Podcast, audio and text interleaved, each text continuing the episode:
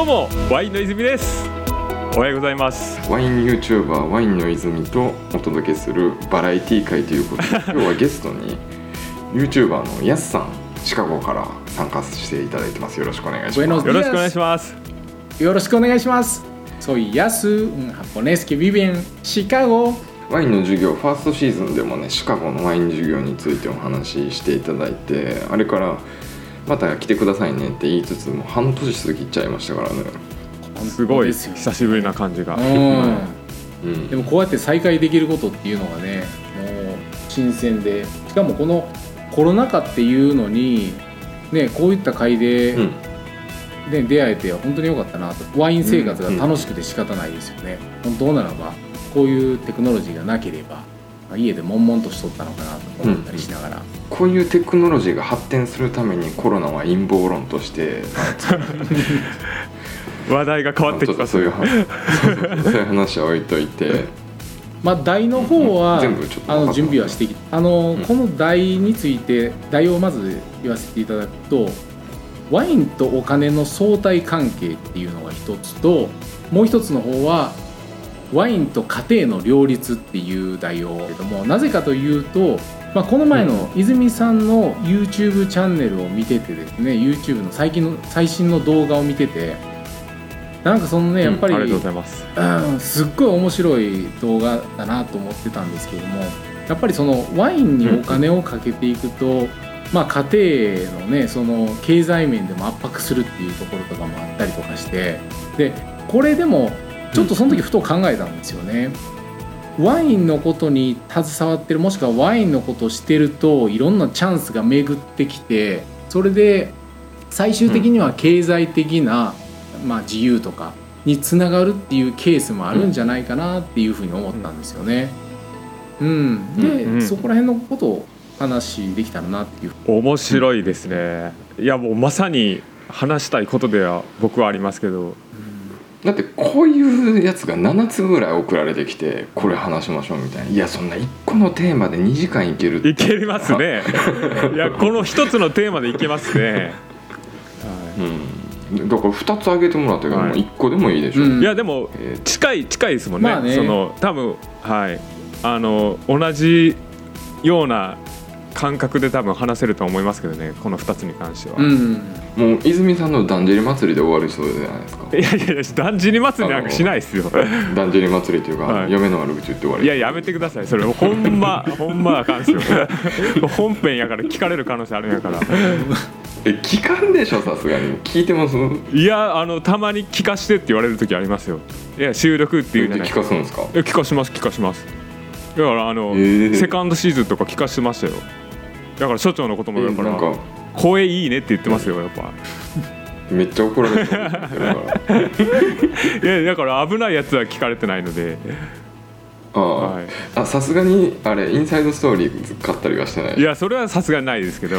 いやそれ買ってたらめっちゃ怖いなと思いますよね。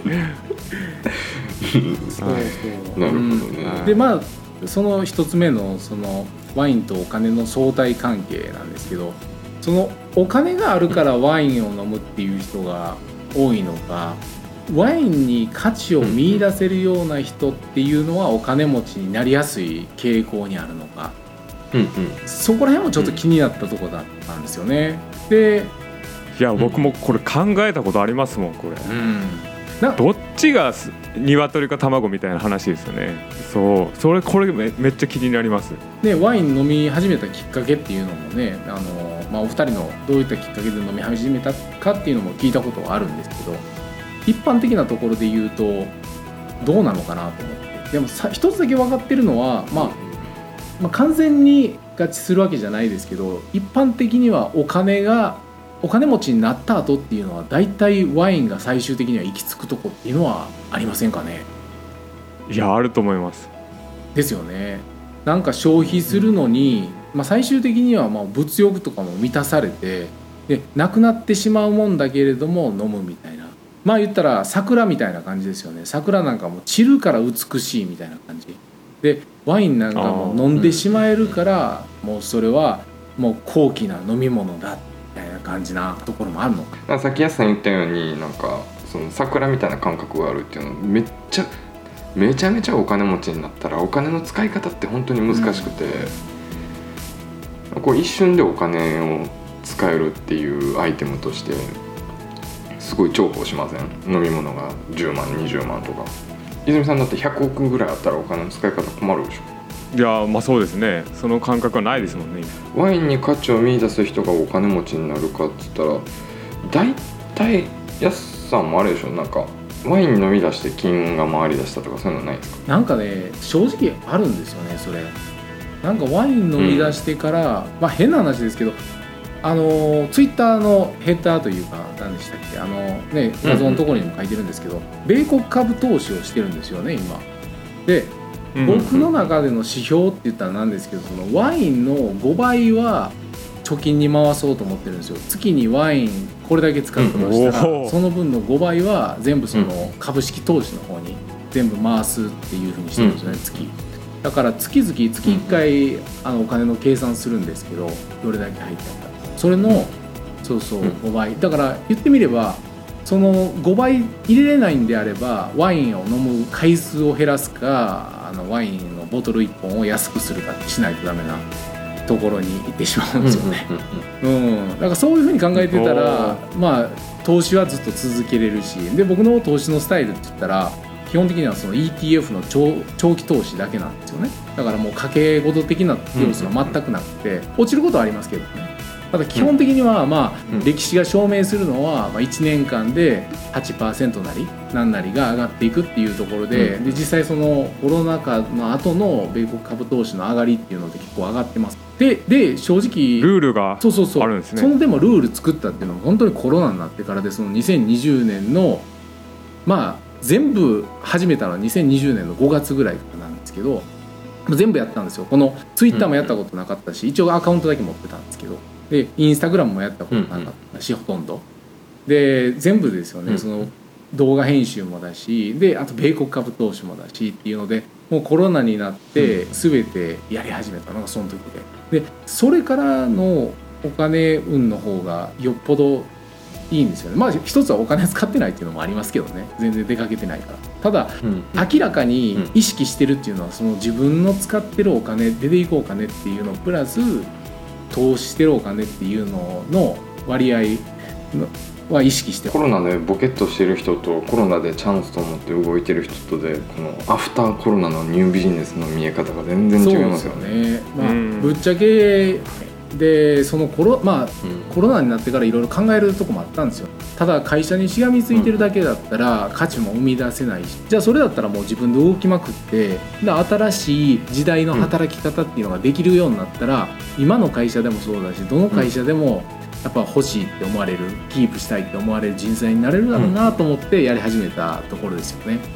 でさっきオープニングのところで話してたそのカメラ越しに何か物を売れるのかカメラ越しに何かみんなに伝えることができるのかって、このスキルを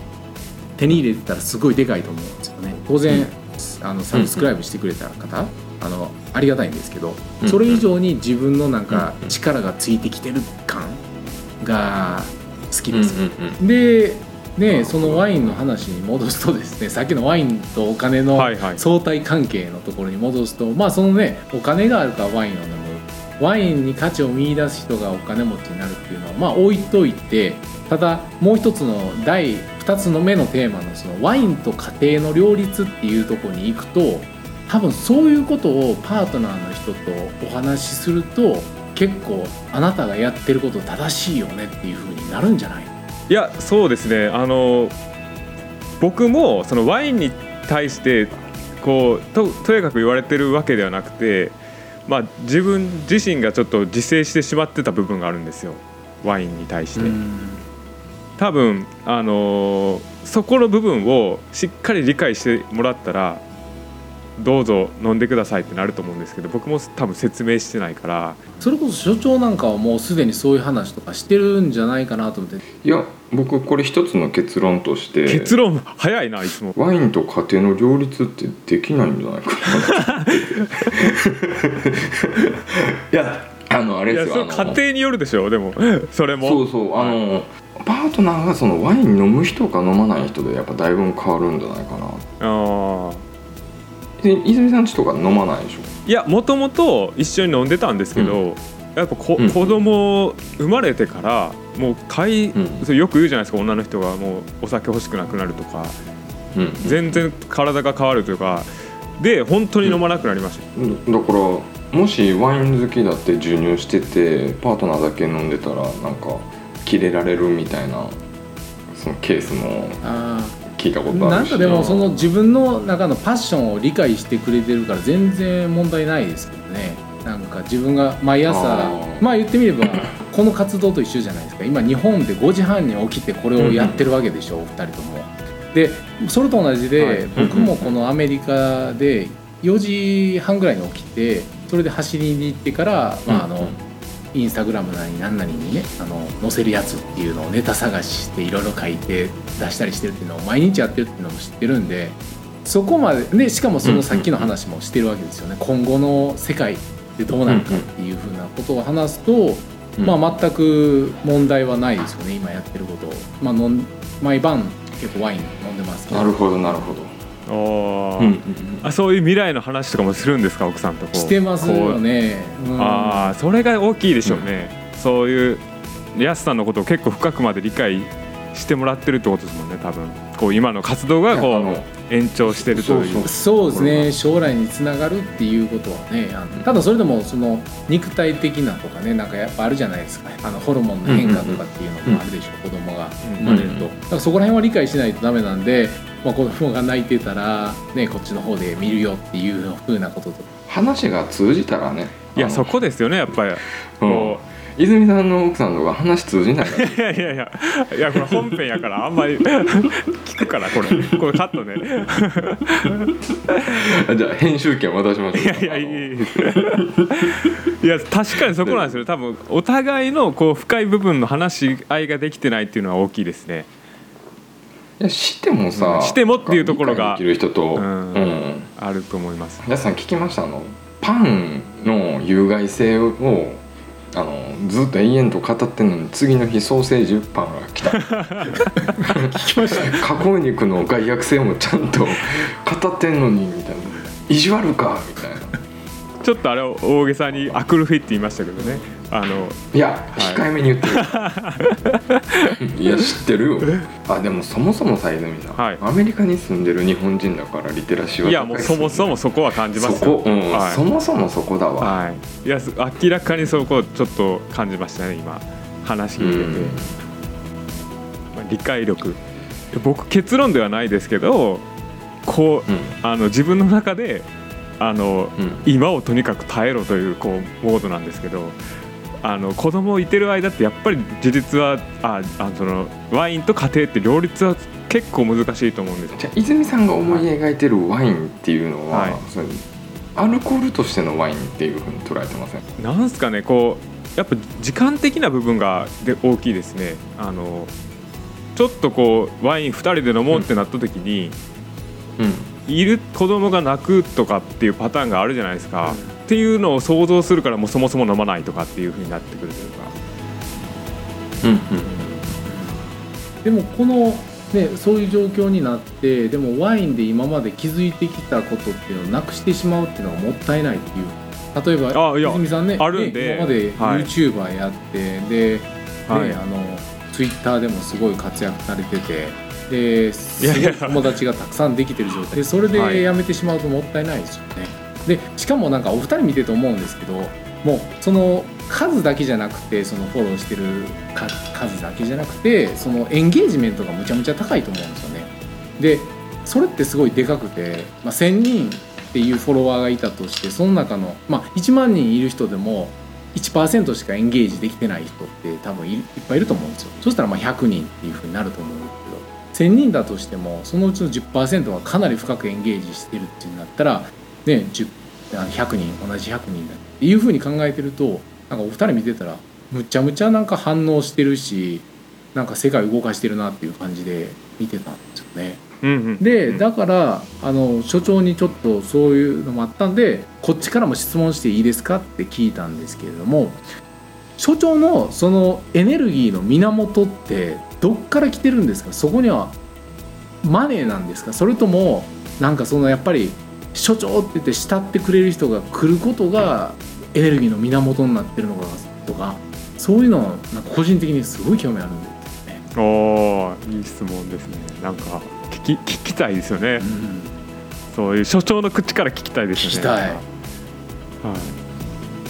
あんまり普段話さない。といやなんか。はい。いや所長の読ん読んでる本なんかも見ててねなんかよく挙げられてるじゃないでそれ見てたら本当になんかねなんかビジネスマインドっていうのがすごい感じてであとはあの心の声を聞くってことができてるからやってるんだろうなと思って。どんなにお金持っててもお金使う時ってやっぱりちょっと苦痛入るじゃないですか。苦痛というか不安というか。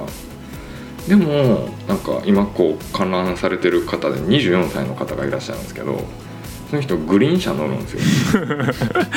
僕前までのマインドだったらグリーン車乗る分の追加費用でなんか違うことしたいとかって思うんですけどグリーン車乗るからこそその時間にアイデアが生まれるとかなんかお金使うことによって得られるものがすごいあるなって あるんで今日カットすることばっかり多いけど5,000円のワインを常に飲んでおけば5,000円のワインに見合う自分になれるっていう他の今見られてる方にもいらっしゃるんですけど、うん。普段飲むワインがまあ5,000円ぐらいのワインと。そうなるとそれに合わせたなんか自分が追いついていくみたいなうん。ところはあるから。そう確かにそれもうんあるかもしれないですよね。なんかワインもうん。まあ、ワインの話にちょっと戻すとなんかそのワインを飲むことになってできたネットワークから仕事に結びつくっていうことが結構ある。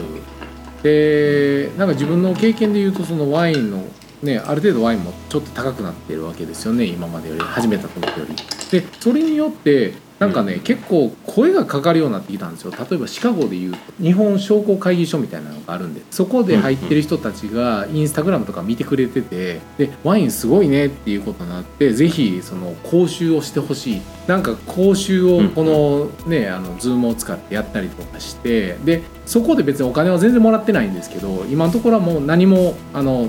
お金を generate してない状態なんですけどもただそこでねあの出会った日系企業の方から、まあ、社長さんからあのちょっとお話しましょうみたいなことになってでワインつながりでつながったんですけどそこで、まあ、ビジネスにつながって、まあ、お仕事をもらったかっていう経験があったりするんですよね。そしたらそのコミッションで最終的には自分の会社から自分自身は結構払われたりもするんでそういう出会いとかもあったりしてでワインがあるからこそその他社に行かない他社でも同じようなサービスをオファーしてるところもあっても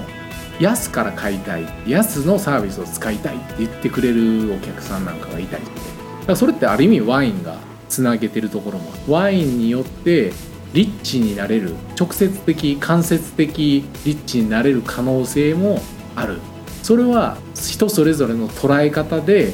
どういうふうにこれを生かすかどうかっていうのもあるのかなと思ったりするんですよね。昔は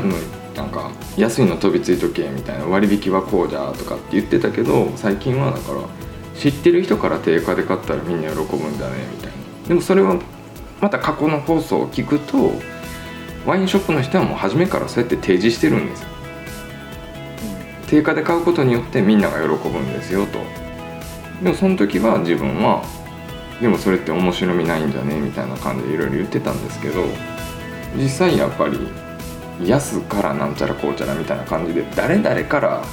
買うとその買った人も喜ぶしみたいなところはありますよね、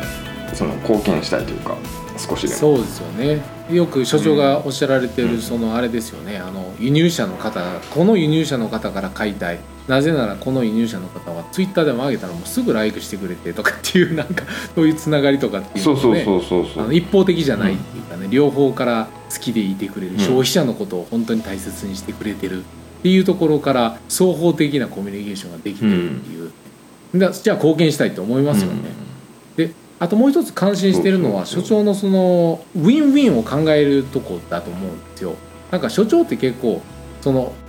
参加した人とか周りにいる人たちっていうのを宣伝しようっていう気持ちとかも強いじゃないですか。だからうんそのお金とかを取るんじゃなくてそれだけじゃなくてもう本当にお互いがウィンになるお互いの目標となるところに行ければいいんじゃないかなって考えてる方だなと思ったから、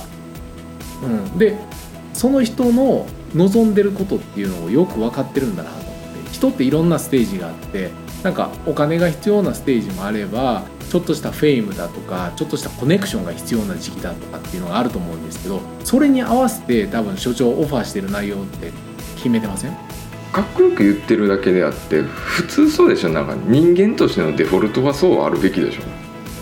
ょ。なんだろう。そうウィンウィンってあの悪く言えば下心を持って付き合うって感じなんですけどあの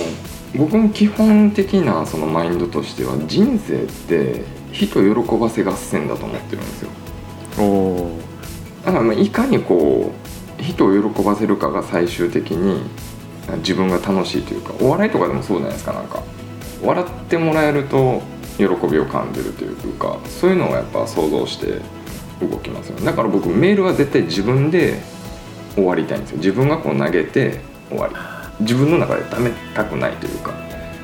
おとかまあ秒で返すとかさ。なんかそういう基本的な、それ大切な言葉ですよね。今メモろうかな。喜ばし合戦。うん。確か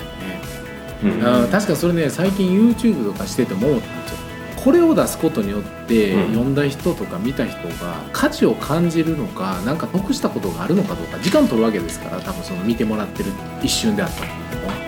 そこを意識するってうん。大切なことですよね、いやそうですね。僕はやっぱあのワインと出会って所長と出会って皆さんと出会ってこうどんどんどんどんこう価値観をが変わってる部分はやっぱあるんで僕はあえてこうさっきのまあお金の話に戻りますけどまあさこれにつながってる部分は大きくてワインをあえてこう飲んでいこうじゃないですけどっていう部分はやっぱりありますね。こう価値観を変えていくっていうチャンスがいっぱい転がってますもんね。所長との話とかから聞いてて、あとだからあれですね一人の時間でいかにこう自分が進化できるかですよね。うん、うんうん。人と会う時はななんだろう。発表会みたいな。でもいきなり発表会ばっかりだったら、うん。何のなんだろうプレゼントもできないじゃないですか、うん。うんでも人と会うのって結局楽しいからなんかそっちに逃げちゃうけど一人の時間でこう提供できるものを貯めとかないとなんか安い人間にはなりますよね。いや本当納得、勉強になるな。本当にでも普段考えてることの多分10%ぐらいがその発表会で多分出てくるっていうところもあるんでその人が深いところで物事考えてなかったら、多分それ出てきたことっていうのも本当薄っぺらいものになる、なんか前言っとることとちゃうやんけってよく突っ込まれるんですけどでもそれはもちろん当然ね1分1秒考えて生きてますのでそれアップデートしますよって僕はずっとずっと反論したんですけど、泉さんなんか特に僕の変化に敏感に気づいてくれてるんじゃないですか？こう半年。1年か1年後。ああ一年感じますね、周一年。うん。はいはいはいはい、これがだから来年再来年になったらもっとねパワーアップしたい。でもやっぱこ根本的なさっきの喜ばせ合戦っていうところはやっぱどこのそのワイン関係なくどこの世界でもやっぱそこですもんね、この今世の中を動かしてる。あとこうなんすかねこの人を喜ばせたい合戦の中で自分がやりたいこととか、例えばうん本当に言いたいこととかっていうところがこうマッチしてたら面白いですよねなんかそうそうそうそう。所長もこの番組作るにあたって多分人を喜ばせたい部分の番組と本当に言いたいこととこう使い分けてると思うんですけど、こうだからはい。ニーズとマッチしてるかどうかですよね。結局僕は完成されてるものを毎回リリースしてるつもりだけど、うん。世の中のニーズとマッチしてないから。響く人だけ、ねとりあえず響いてくれたらこう、うん、うんなんだろう極端な話うちの番組のそのリスナーがじゃあ10万人いたとしてで10万人の中からじゃあオンラインサロンに入ってくれる人何人なんだと、うん。まあ、それを考えるとまあまああの分かってる人だけがちゃんとわ深いところで分かってくれてるなみたいなところはある。インサイドストーリーズとかにしてもそうなんですけど。そこはいいいいんですか？そのなんですかねもっと多くの人にこう喜んでもらおうっていうふうに。いやだから自分の中では10万人に聞いてもらう体でですよね。喋ってるんですけど、はい。うん、けどだから実際には。周りがついてこれてない。周りがついてこれてない。時代がついてきてない。そうそうそうそうそうそうそう。いつかこう時代がこうついてくる時が来るってことですね、うん。まあでも実際そうですよね。ポッドキャストがそういうふうにこう全盛期ななってきたらこう圧倒的に母数が増えますもんね、あれ今聞かれてる方も質問とかあったら出してください。坂コーヒーさん問来ましたからご質問いただいてますよ。アメリカではやっぱりアメリカワインがメインで飲まれているのでしょうか？また日本ワインはまだあまり認知されてないのでしょうか？ということで。これに答えても大丈夫ですか？うん。まず、うん。なんか2つの質問ですけど1つ目の質問ですアメリカではやっぱりアメリカワインが飲まれてるのでしょうかっていうことについての返答といえばまあそうですよね。日本でアメリカワインが飲まれるよりもずっとこっちではアメリカワインが飲まれるっていうのは確かですよね。で前この前お話したかと思うんですけどその消費大国アメリカですよね。世界で一番ワインの消費が多い国はアメリカ。で生産に関して言うとアメリカは世界第4位っていうところで考えるとやっぱりアメリカワインっていうのは外に出るよりも国内消費されてるっていうのが多いですよね。で私自身もアメリカワインのことをなんかツイッターとかインスタグラムで言うことが多いっていう理由は、まあ、全てのワインあつあのの話するんですけどやっぱりそのせっかくアメリカにいるしアメリカでしか手に入れないもしくは日本だとちょっと高いんだけれどもこっちでは安く手に入れれるっていうのがあるんでアメリカワインの紹介してますね。であともう一つのこのポイント日本ワインはまだあまり認知されてないのでしょうかってこれすごい面白いとこですよね本当に日本ワイン全然手に入んないんでしょうないないんですよねってことはこれビジネスチャンスにもなり得る可能性がありますよね。アメリカで日本ワインっていうところで。で今後ね温暖化とかっていうことになってきたらやっぱりアメリカってそのカリフォルニアとかワシントンオレゴンってもう火事が多いところなんで今後ワインに適してないっていうことになる可能性があると思うんですよね。じゃあ日本はどうかっていうと北海道ワインなんかでもすごいし多分将来的にはこのアメリカで売っていけるっていうことがあるかもわかんないんですけどただ時期は違うなと思って今ちょっとねあのサプライチェーンの混乱が起きてて日本初のリーファーコンテナでアメリカに持っていくっていうのもコストむちゃむちゃ高い状態なんですよね。だからそういうことを考えると日本ワインで世界を攻めたいっていうような時期じゃ多分ないと思うんですよね。物流コストがもうバカにならないんで。楽しみですよね。今日はこう90分話して、いやー、えーと面白いですね。いやーもう編集とりあえず一旦締めていきましょうか。もう大変そうですけど、うん。じゃあ一旦切りましょうかねここで。はい、はい。では本日のお相手は井原大河とワインの泉とあアメリカのヤスでした。ウェブコミュニティ庶民のワイン研究所。有料音源の無料配布と月4回の公開収録にオンライン交流会。ワインを通じて仲間と出会える。詳細は概要欄のリンクから。私たちはあなたを待ってます。